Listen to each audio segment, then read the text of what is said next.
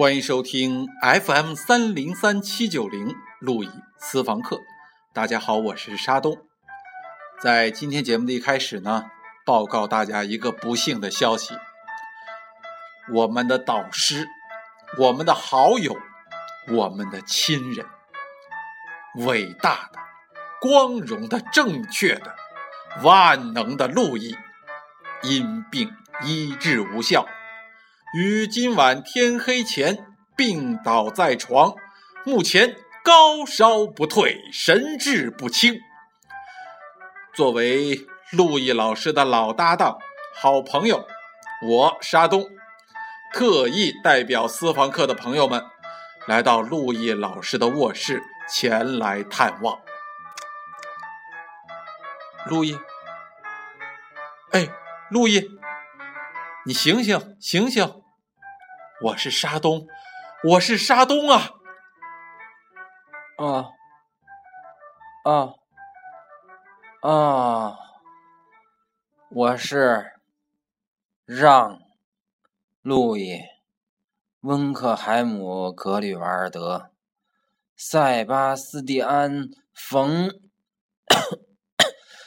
安东尼奥啊！哦。看来您真是病的不轻啊！嗯，哎，您这好好的，怎么就病了呢？您身子骨不是挺硬朗的吗？是不是这两天天气变化太太大呀？嗨，一言难尽呐！啊，怎么着？怎么着？家门不幸啊！啊！三分天灾，七分人祸呀！哟，这里边还有人祸，是不是？您赶紧说说这是怎么回事？这是？哎，这不都是被我媳妇儿给我气的吗？哎呦，这我嫂子她怎么了？她怎么着您了？我媳妇儿她有外遇了啊！岂有此理！嗯，陆毅老师，你等等，我把嫂子剁了就回来。慢，你把你嫂子剁了。你让我怎么办啊？您哦，你说一个女人，我之所以能为她气成这样，那不就是证明我还爱着她吗？我还爱着她，我又怎么能离开她呢？嗯，你把她剁了，你让我有何脸面再活在这个世上啊？更何况，我不能看着你去坐牢啊！我们还得做节目呢。哦，这倒是，为了私房课也不能办傻事儿。对，哎，但是话说回来啊，嗯，这个您媳妇儿有外遇这事儿，您是怎么知道的？哎，不会是误会吧？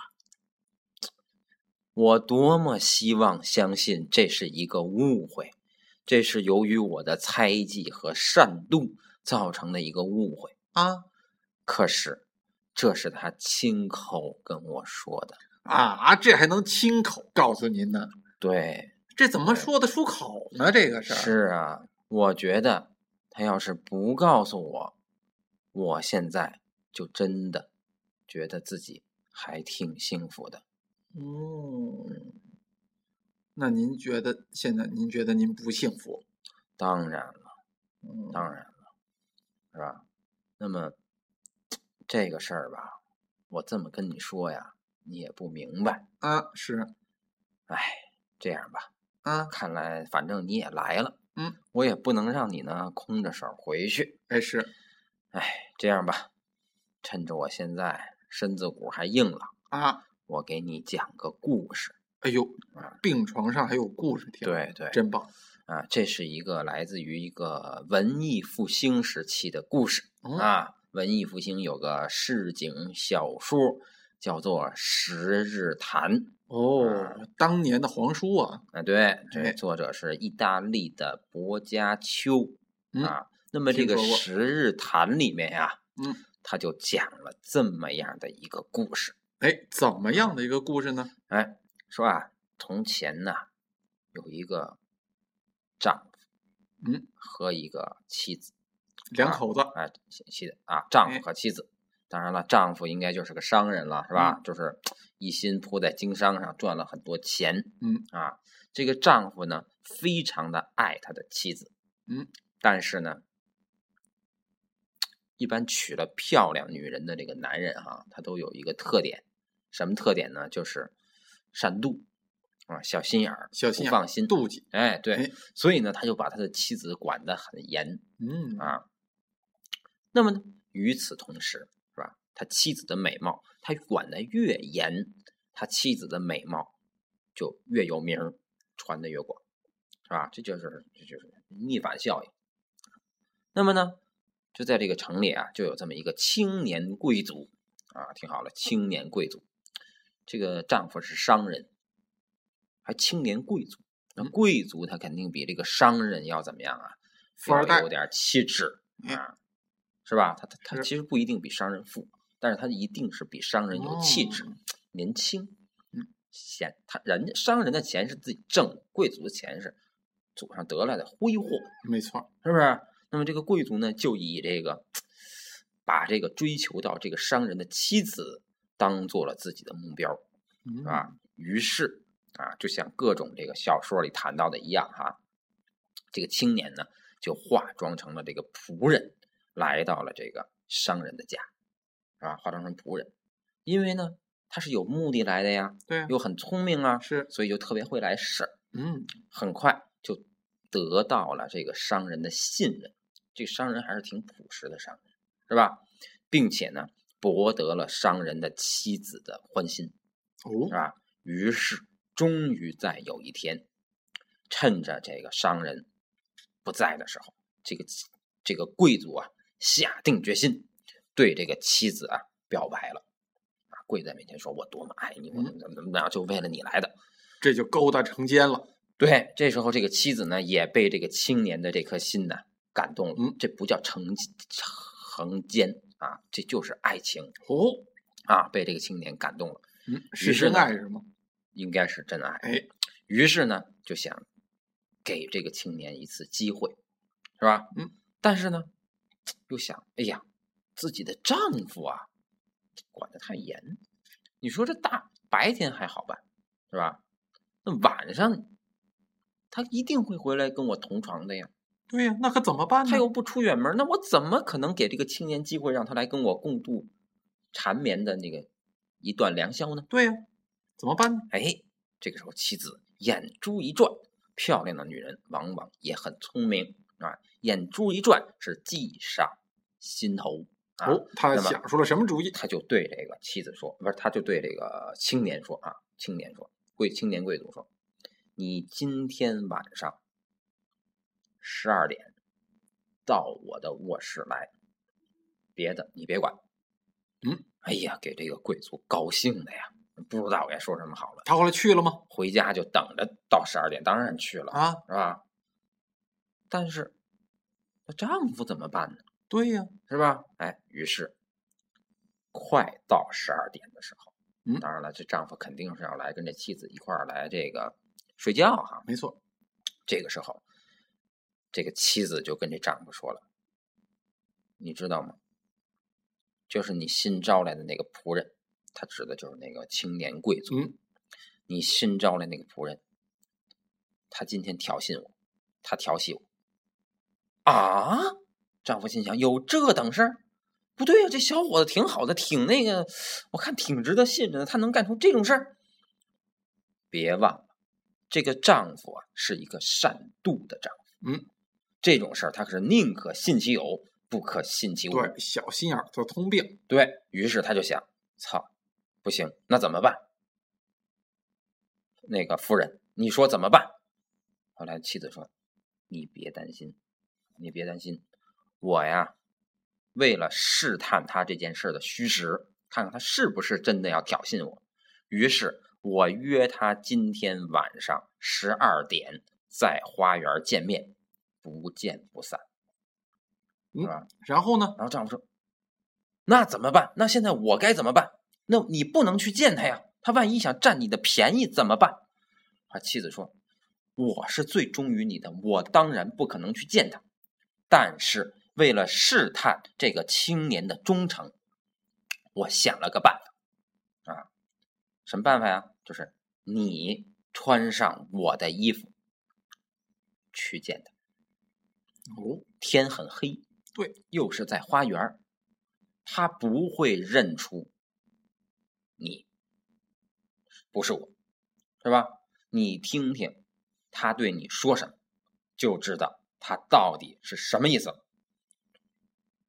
然后呢明白了吗？然后呢？嗯，好。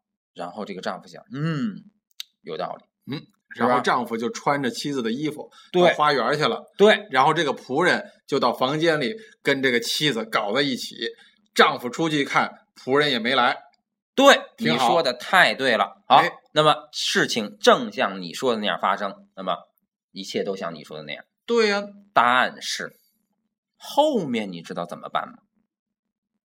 后面丈夫就发现，哎，反正人也没来，回屋，结果发现两个人搞在一起了。丈夫发现不了，为什么？妻子的时间计算的非常准确。哦就在两个人搞了有一个多小时的时候，这个时候丈夫在花园里已经冻得瑟瑟发抖了。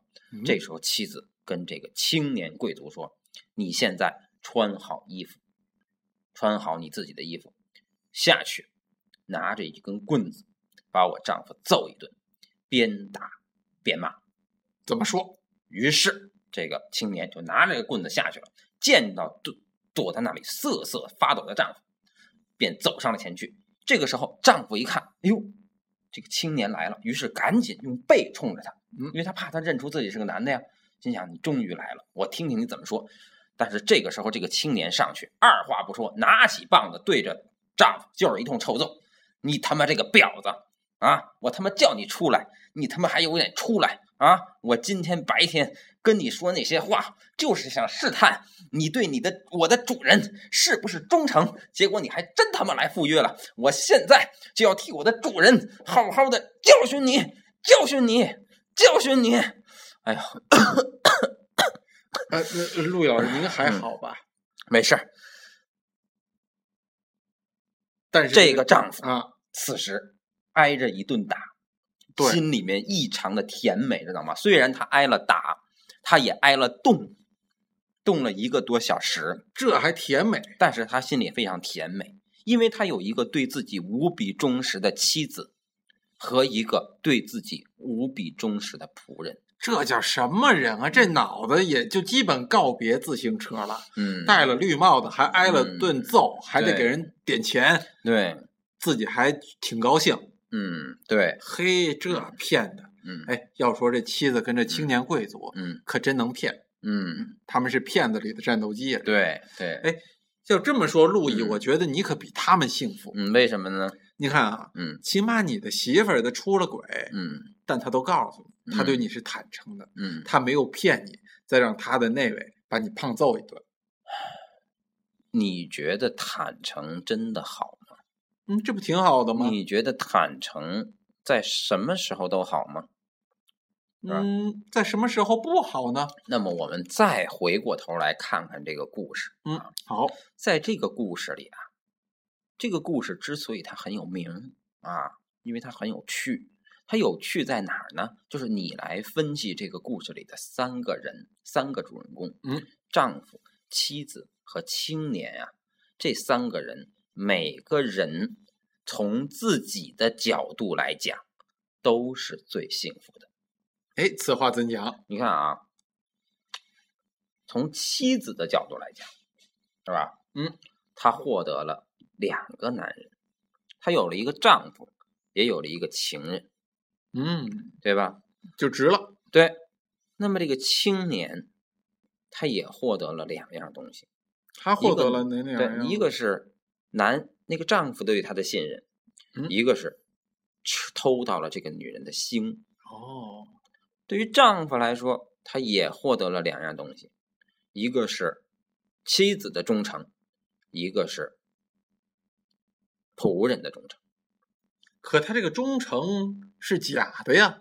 这个被骗的这东西，这难道这也能叫做幸福吗？但是，嗯现在我们再话再说回来啊，嗯，你怎么知道丈夫是被骗的？嗯，这不明摆着吗？啊，妻子告诉这个青年贵族怎么怎么怎么怎么，对哎对对，那么你是怎么知道这件事儿全部发生的真相的？哎，书里写着呢，故事就这么写的呀。对，是因为我给你讲了这个故事了，对没错。可是，请问我的这故事是从哪儿来的？你这不是书上看来的吗？对呀，那这书是从书上的故事是从哪儿来的呢？作者写的呀，薄伽丘。对了，那作者写的事儿是从哪儿来的？编的。对。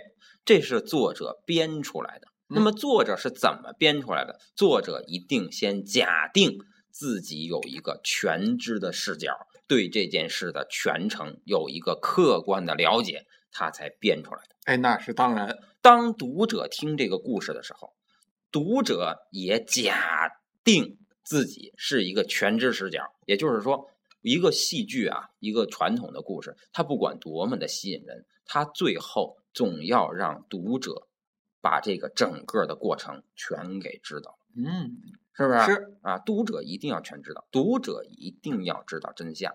但是，那你为什么一定要从读者的角度入手呢？在生活里，你觉得你是个读者吗？在生活的故事里，你是个读者吗？嗯，在生活中，当然不是读，你是个角色，对对吗？那么。作为读者，你觉得丈夫被骗，但是作为丈夫这个角色，你觉得被骗了吗？那当然，他是不知道自己被骗。他要知道自己被骗，就不会被骗。对，同样，比如说这个故事，我们还可以反过来讲，是吧？反过来讲，就是假如说丈夫想试探一下自己妻子的忠实度，嗯，找了一个情人来勾引自己妻子，其实呢，这个女人被这两个男人。给骗了，嗯，那么从妻子的角度，她还以为她占有了丈夫和情人，但是是她可能也被骗了。这个故事只要你换一个角度去讲，嗯，被骗的人就可能改变。所以你怎么就知道在生活里你到底是那个被骗的人，还是那个没有被骗的人呢？哎，您这么一说。倒真让我觉得生活在这样的一个角色里边，其实有时候挺悲哀的。对，有时候你被骗了都不知道。对，哎，可是陆毅老师，您不是万能的吗？嗯，哎，难道生活中就不存在一个全知的角度吗？全知的角度在哪里？我们学了这么长时间的西方文化史，都应该知道。在西方文化史的语境中，全知只在一个地方存在，在哪儿呢？在上帝那儿存在。哦，那除了上帝，上帝是全全知的，上帝能够看得见。但是我们每个人都是站在我们每个人的角度去想问题的。只要是你站在一个人的角度想问题，你就不可能知道真相。哎，但是啊。柯南不是说吗？嗯，真相只有一个。换句话说，他知道真相。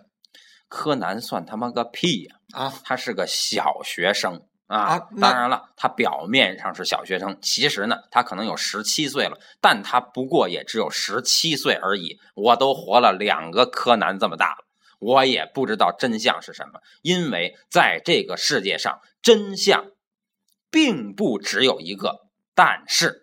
对于每一个真相而言，它背后一定有一个西方美学史的基本原理。哎，好，那咱们今儿这堂路易私房课的这个基本原理，您要给我们介绍什么呢？今天呢，为大家介绍一下十七到十八世纪在英国非常盛行的经验主义啊。那么，呃，这个经验主义里啊，有这么一个哲学家叫做贝克莱。那么他提出了这么一句名言。啊，这句名言就是一个基本原理，叫做“存在即被感知”。嗯，什么意思？哎，就是什么意思呢？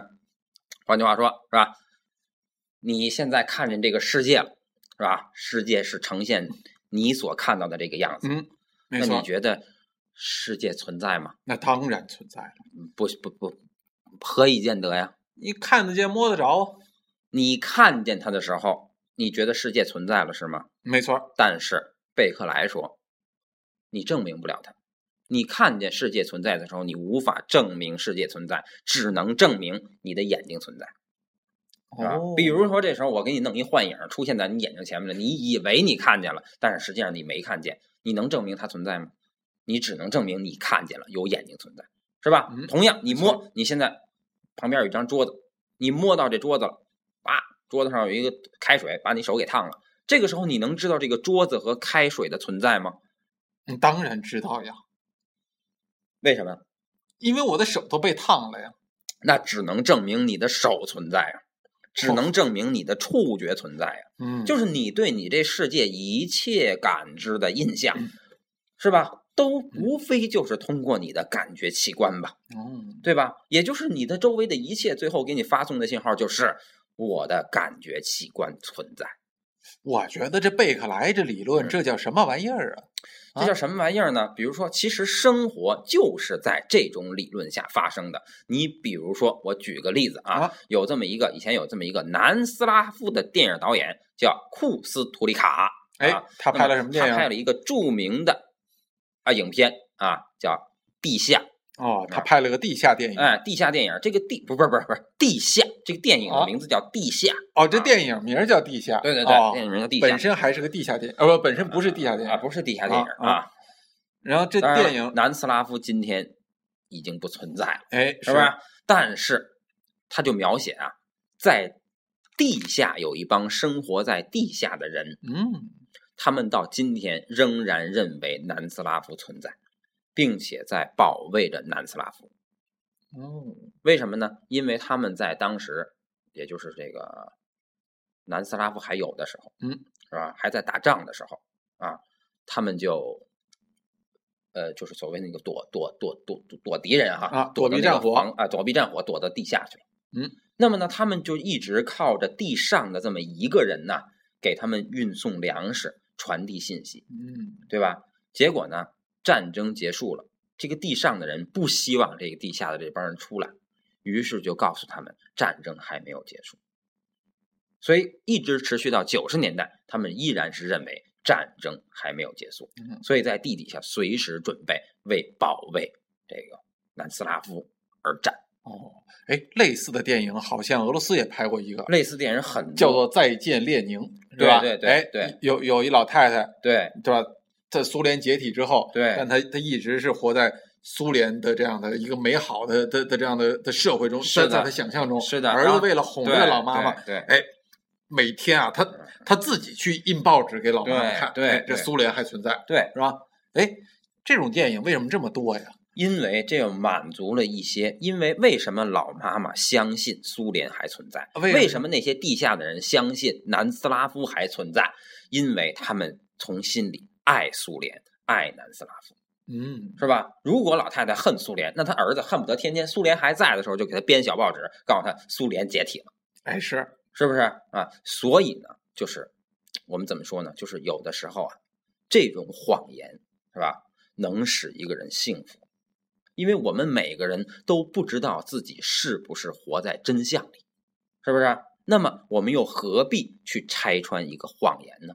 因为在我们的生活中，在这个世界上，可怕的不是谎言，是谎言被揭穿，是吧？我们生活世界的存在，之所以你会认为这世界都存在，对吧？没错，并不是因为它存在，而是因为它是一个永远不会被揭穿的谎言。哦，哎，说了这么多，陆毅老师，哎，您今儿这个生病，该不会也是个谎言吧？哎，陆毅，哎，陆毅，嘿，这就睡着了。哎，那么这个陆毅老师今天生病啊，究竟是不是个谎言呢？各位朋友，你们猜